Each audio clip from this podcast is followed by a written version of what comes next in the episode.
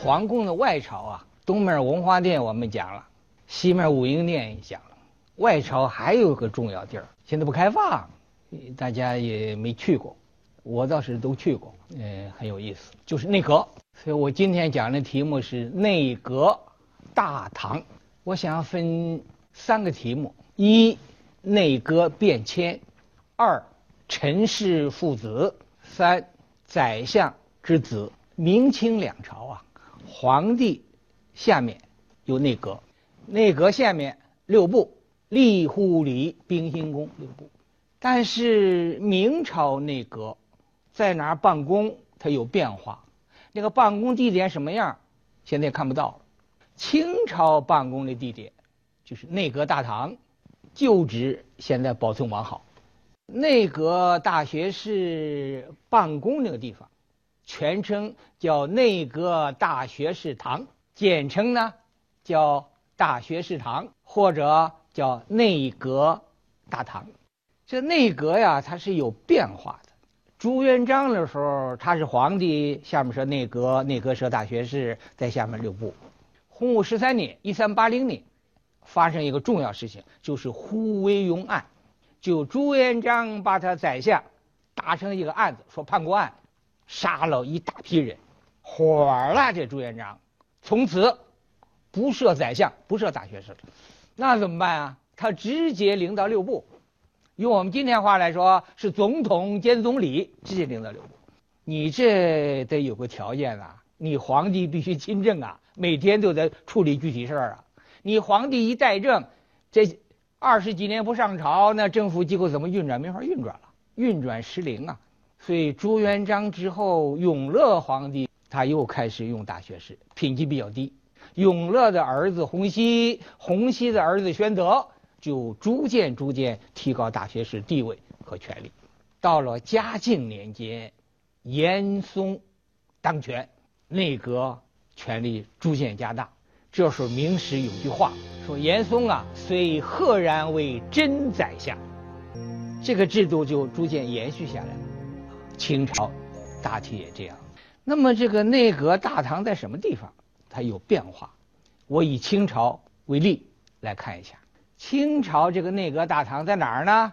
就在午门，紫禁城的城的北侧，在文华殿的南面，在午门里到太和门，它不有个东吴吗？这协和门以东，东华门以西就在这儿。这内阁大堂啊，多大呀？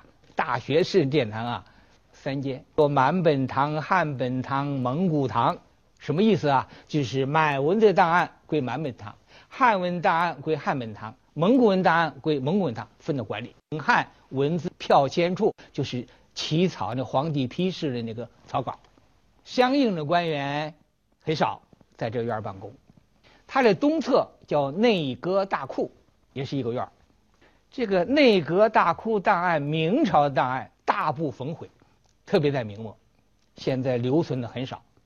清朝内阁大库档案基本保存下来了，但是在清末民初的时候呢，有些人把这档案当烂纸卖给造纸厂，要画了造纸。幸亏有人发现了，又花钱把它又买回来了，买回多少啊？八千麻袋，历史上叫做八千麻袋事件。现在从里头抽出一块来，您到文物市场拍卖都很值钱，不要八千麻袋了。这些档案后来整理出版，叫做《明清史料》，甲乙丙丁戊己庚辛壬癸一册一册的出，还出了极少一部分，大量保存在北京中国第一历史档案馆和台北故宫博物院以及台湾的中央研究院的史语所。内阁大堂建筑啊，硬山顶，又矮又小，体量小，建筑规格低。大家一看呐，跟那个前三殿呢，跟后三宫那个辉煌壮丽比呀，我给它叫做简陋低矮狭小，显得微不足道，就看出皇权之大，相权之小。当年内阁大学士就是在这样一个不起眼的小院子里办公，现在这个院子。并没有对游人开放。看着这样几间简陋的小房子，我们不禁会唏嘘感慨：在这个小院子里曾经发生过哪些鲜为人知的故事呢？明朝的大学士有多少？《明史载赋年表》做了个统计，一共是一百八十九人。一百八十九个大学士，我们不能全讲，我们挑重点讲。讲什么呢？讲父子宰相。注意啊，明朝一百八十九个大学士，父子宰相只有一对儿，这一对儿就是陈以勤、陈于弼父子。所以我要讲第二个题目：二陈氏父子。陈以勤，一五一一到一五八六年。活了七十六岁，四川南充人，幼小很聪明，又很用功。他考中进士，进士又入了翰林院，就做皇子的老师。这时候皇帝谁呢？是嘉靖皇帝。嘉靖皇帝有八个儿子，嘉靖皇帝先让老大做太子，立了，立了两个月死了，再立立老二。老二十岁，又死了。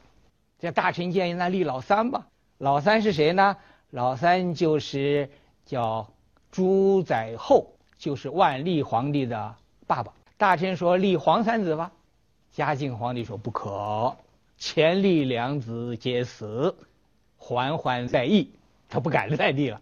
然后啊，老四死了，老五死了，老六死了，老七死了，老八也死了。就剩这个老三了，太子你是他意思是，不是他意思是，就是他了。他这个老师是谁呢？是陈以勤。陈以勤他很用心的教导这皇子。这皇子啊，也有皇子难处啊。这个老三是皇子，封誉王，富裕的裕誉王。这誉王三年呐，没发这俸禄了，没开工资了，很困难。他又不敢说，他说了怕他爸不高兴，给废了。那怎么办呢？三年不开工资啊，就很困难啊。他身边一个官员，怎么办呢？行贿，行那个当朝宰相严嵩的那个儿子叫严世蕃，花多少钱呢？花了一千两银子行贿。严世蕃好吧，严世蕃给户部打个招呼，户部就把工资就给补发了，一次补发了三年的。明朝亲王的俸禄多少钱呢？《明史实货志》记载。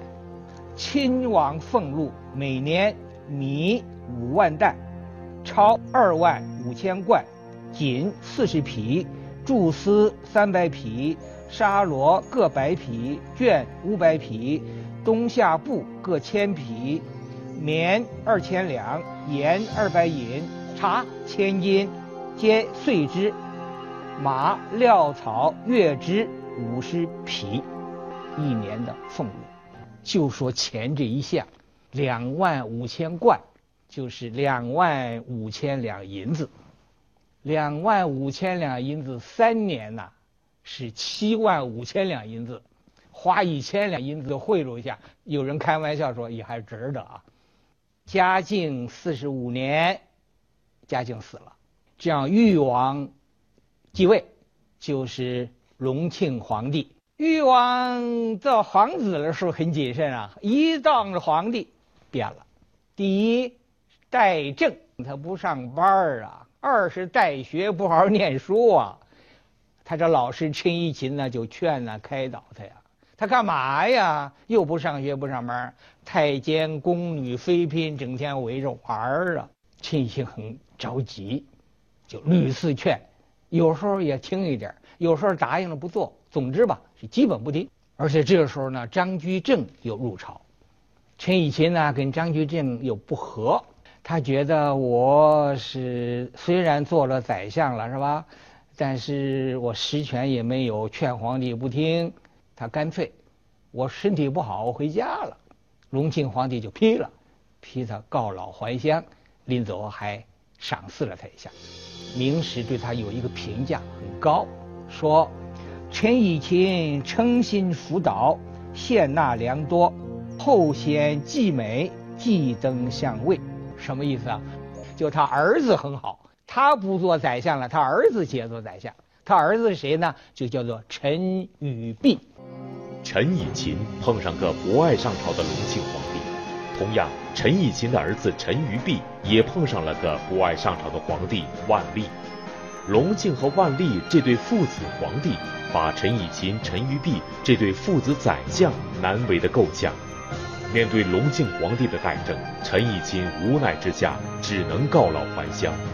那么，面对万历皇帝的代政，陈于弼会怎么办呢？这个陈于弼中了进士之后，后来就入了翰林院，用他爸爸做宰相。他爸爸退了之后。这个隆庆皇帝呢死得早，万历皇帝又继位。万历皇帝这个时候呢，陈玉璧做宰相。大家注意啊，万历小时候是张居正当老师，万历还比较用功。万历十年，张居正死了之后，是陈玉璧当宰相。这时候他就劝万历皇帝，万历皇帝就不大听了。劝什么呢？就是万历皇帝又代政，陈玉璧就劝万历说：“好好好，接受，但是不做。”有一次，万历发火了，言官三十个人，万历皇帝要惩罚他们。陈与弼呀，就给他们求情，万历皇帝不听，还是惩罚。两宫乾清宫、坤宁宫着火了，陈与弼就拿这说事儿，就请求万历皇帝呀，你要接见大臣，共商国事。万历皇帝还是不理。陈与弼一看，我说你也不听，建议你也不听。干脆，我也回家了。万历皇帝不行，你回家有辞职不行，你还得接着做。所以陈与弼就很闷呐，建议你你又不听，我回家辞职你又不准，就在这个大学士堂啊，就这么站着闷呐，看着那日影啊，就在那叹息呀，也没办法。但是陈与弼啊，突然生病死了，死的时候才五十四岁。陈以勤、陈与弼。父子为帝师，父子为宰相，父子都清廉，父子都善终，这在帝制时代也还是不容易的。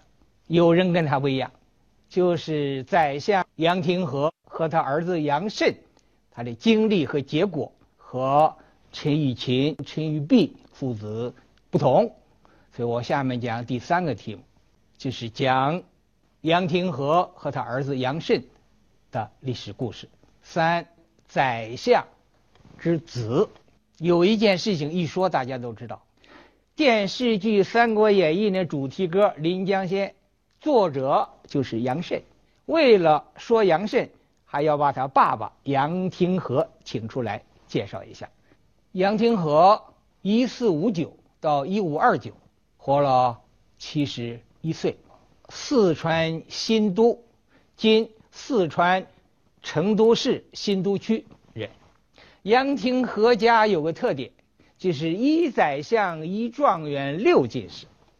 杨廷和是宰相，他这儿子杨慎是状元，他父亲是进士，他和他弟弟是进士，他两个儿子是进士，再加上他一个孙子是进士，四代，四代。一宰相，一状元，六进士。杨廷和呀，小时候特别聪明，十九岁中了进士，在他爸爸之前，他先中了进士。中进士之后嘛，就通过庶吉士进了翰林院，就做了皇帝老师。杨廷和身历四朝：成化、弘治、正德、嘉靖四朝。正德皇帝到嘉靖皇帝初期这段，这杨廷和啊。有三件事情非常重要。第一，特殊时期奏定皇位。杨廷和当宰相，正德皇帝死了。正德皇帝死是死在豹房里头，身边没有人，就俩太监，谁都不知道，一点准备没有。就太后和杨廷和当时是手足无措，一点准备没有。正德皇帝没儿子，谁继承皇位？当朝宰相杨廷和就给皇太后上了一章，什么呢？根据皇明祖训，父死子继，没有儿子怎么办呢？兄终弟继，就来弟弟来继承皇位。弟弟是谁呢？就是他那个堂弟，就是后来这个嘉靖皇帝。朱厚熜。这时候朱厚熜在哪？还在湖北的安陆。他把这个意见就奏报到皇太后那儿，皇太后很快就以先皇帝遗诏和皇太后的遗旨两重名义，就又到了杨廷和这儿。